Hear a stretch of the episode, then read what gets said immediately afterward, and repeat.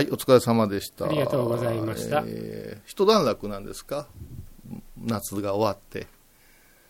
うーんまあねあの私が職場の中でのうん担う役割が大きく変わったっていうところもあって、おう一段落というよりも久しぶりにうん研究者としての仕事の時間がすごく増えたなって感じですね。おうだからね、多くの皆さんからすると展覧会やってるとか、うんうんあのイベントやってるとか、それに即してまあ我々の仕事量とか、取り組むことが動くというイメージあるかもしれませんけど。もうこのところ私はもうひたすらデータベースを作るとか、細かい数字ずーっと打ち込むとか、そんなことばっかりやってます。えー、楽しい楽しい。へえ、いやさすがですね、先生。というのが、あのね、小島虎次郎うのん。油彩画総目録というのを作るという宿題が、もう20年間答えてすごいね、それは。うんあいやあ、まあ、そうか。でもね、あの、まあ、亡くなった時に700点余り残っていて、うんそれをよく小島のことを知る画家たちが仕分けをして、うんまあ、多くのものは大原美術館、最終的には160点大原美術館にあるんですけども、虎次郎さん亡くなった時47歳ですから、うん。47歳にして一家の大黒柱を失った家族にとってうは、んうん。大原さんにしたってね、残された奥さんやお子さんを急にほっとくわけにもいかないけど、まあかといって経済費全額出すってわけにもいかないだろうから、うんそこで残った作品を売り立てた。うん。けど売れなかった。うん。で、まあ、あるものは、かなりのものは小島家のものとなって、うん。今、成和町美術館とはいかね、はいはいあと、この間、テレビ番組もやってましたけど、小島虎次郎は石井十二さんの娘さんをお嫁さんにもらってますから、あのー九州の高鍋の方で石井記念友愛者ってあって、うん。まあ、福祉事業をずっと継続されていて、うん。そちらにも作品やったりするんですよね。あだから全国に散らばっている小島の作品をまず見るっていう作業をずっとやってきていて、ーうん。で見た時にただ見るだけじゃなくてサイズ測ったりもちろん写真撮ったりうん。あと裏側にね最初は正体不明だった白い和紙の貼りったシールがいっぱいあって、うん。でそれに何やらアルファベットと数字が書いてあるんですよ、うん最初はそれが何だか分かんなかったんだけども、うん。ともかくそうやって現物を見せていただいて全部そういう情報を抽出してきて、うん。まあ、データを蓄積してくる。うん。で一方で美術館の中にあったなんだか分かんなかった一覧表みたいなのをずっと見ていったら、うん。今となっては分かってきたのがその白い紙っていうのがその亡くなった時に仕分けで貼られた不調なんですよね。うん。で ABCDEFGHIJ まであって、うん。各時期小島のえーヨーロッパに行く前が A ですよと。あー1回目に行ったのが B ですよと。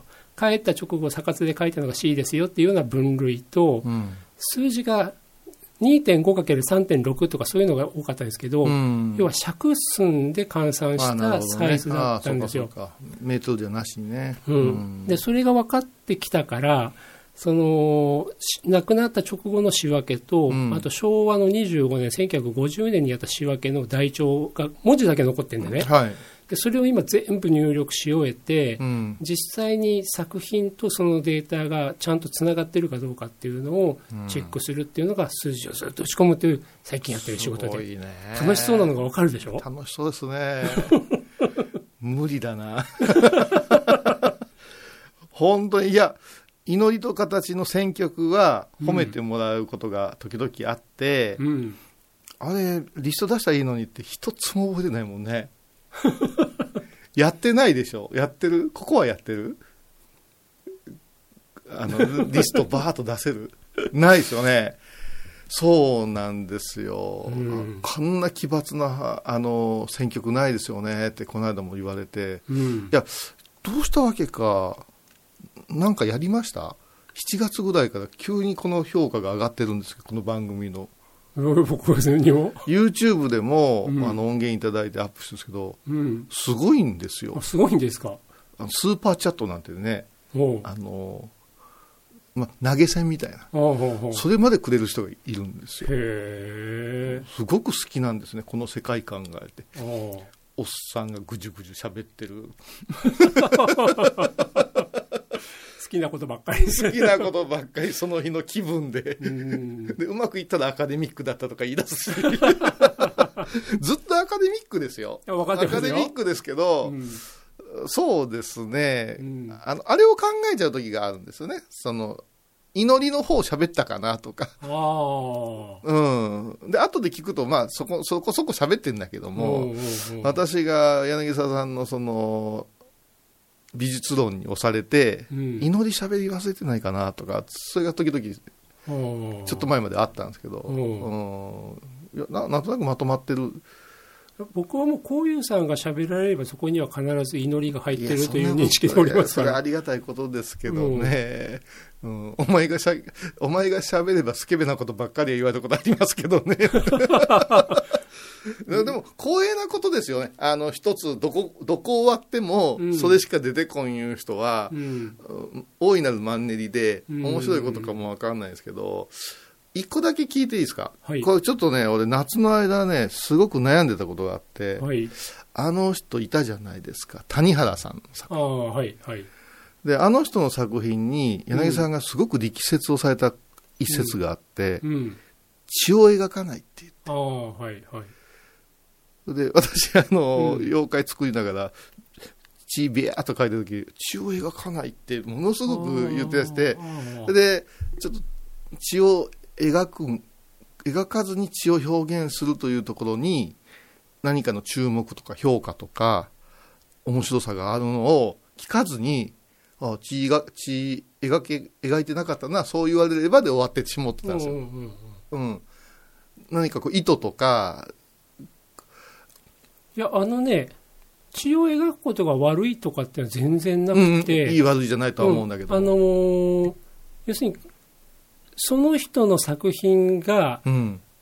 例えば右か左かって単純なことじゃなくて、はいはいいろんな方向に針が触れると思うんですけども、はいはいはいはいやっぱり彼女の作品はちょっと残虐だったり。ちょっとグロテスクだったり、そういう方向に針が触れがちですよね。うんうんうんそういう人があえて血を描かないっていうことであって、だから僕、こういうさんが作られる、例えば妖怪とかね、が血流してても、うん。あの、別にいいんじゃない？そうね。そういう、その作家の、なんていうか、見え方とか目指す方向性の中でですね。あの人の作品でもう血流れてたら、もうそれは救いようがないドロドロですもんね。ねそう言われると、ああ。逆に言うとそれをたあの本編の方でもお話したけどきっと地域によって何をグロテスクとかリアルと思うか全然違うからあの今の日本では血を描かないけど逆にドロドロに血描いた方がどっかではすごい受けるのかもしれないですよね。行くとこまで行っちゃった方があと、やっぱあの人の作品、後からこう考えてて、大きさのインパクトもすごいけど、うん。デスクトップの中にキュッと収まってて、うん。全体が見渡せるの。うん。あれの心地よさもあるなと思って、あなんか、あ、圧巻も、ほどほどの方がいいかなとか。あの企画あの作品の外形、うん。形とかっていうのが、あのねどうしても言えば、まあ、スマートフォンの縦横比とか、はいはあるいはデスクトップのモニターの縦横比とか、あれに近づくと大きくてもちっちゃくてもなんか収まりがいい感じっていうのは出ちゃうんですよね。ここへ来て変わりましたよね。だって、うんインスタグラムなんて、スクエアでしかアップできないじゃないですか。さ最近できるんだけど、うん、視覚を意識して写真なんか撮ったことなかったわけですよ。あそうですか。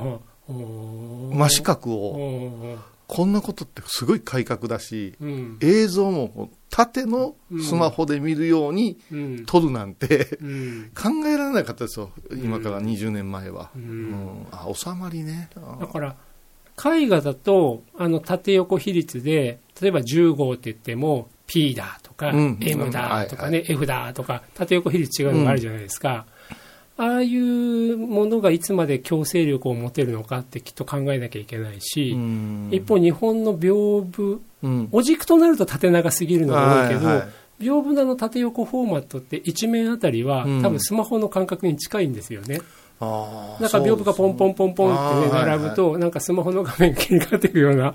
で、それが全体で見ると縦横比率がなんかデスクトップのモニターみたいな面。白いですよね、そう考えると。うんなるほど。いやいや、これまた終わらんようになるから、そろそろしときましょう。ありがとうございました。